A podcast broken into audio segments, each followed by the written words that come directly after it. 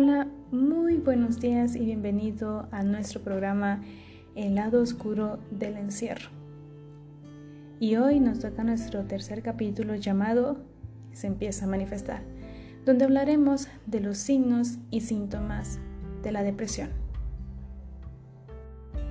Típicamente la depresión se caracteriza por periodos muy prolongados, superiores a las dos semanas, con un estado de ánimo bajo y apático, pero también presenta una amplia variedad de síntomas.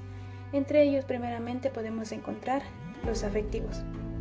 Aquí encontramos los sentimientos constantes de tristeza, que son los que más se distinguen. De igual manera, encontramos la ansiedad, la irritabilidad, los sentimientos de inutilidad, la desesperanza o la culpa, y también los pensamientos suicidas.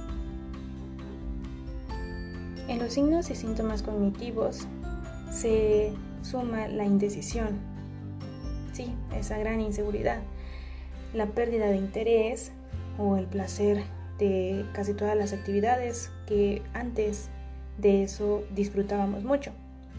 Pueden ser también el estar distraído, el estar perdiendo la concentración, un cansancio excesivo que nos impide a que nosotros realicemos nuestras actividades más fáciles, hasta con el hecho de decir de que las ganas de arreglarnos, de tener un arreglo personal, realmente no está ahora presente.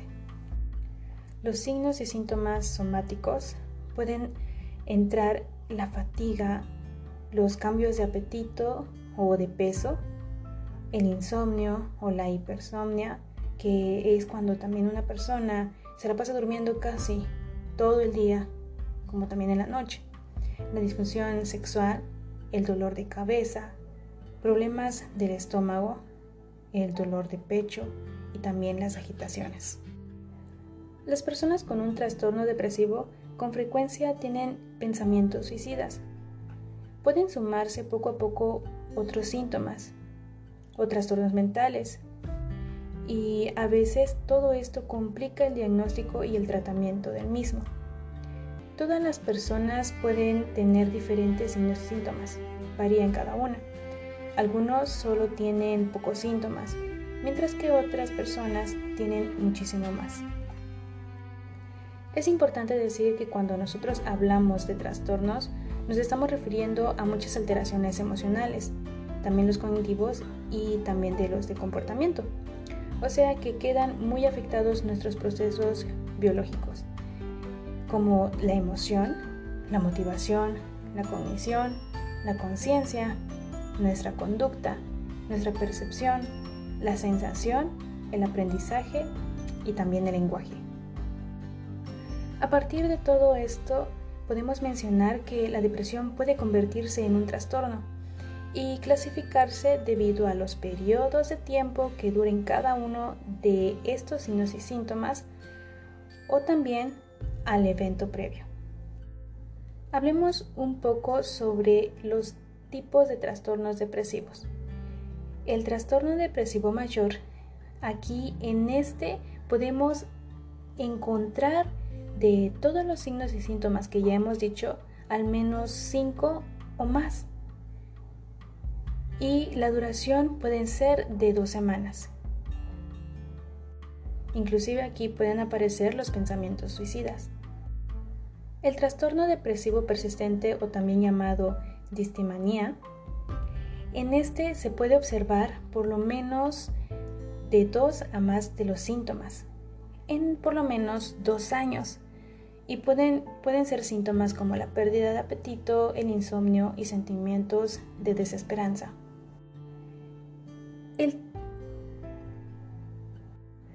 El trastorno depresivo por sustancias o medicamentos, como su nombre lo dice, se debe a ciertas sustancias como los sedantes, los sinópticos, el alcohol, inhalantes, la cocaína o intoxicación, pues estos pueden disminuir el nivel de nuestros neurotransmisores.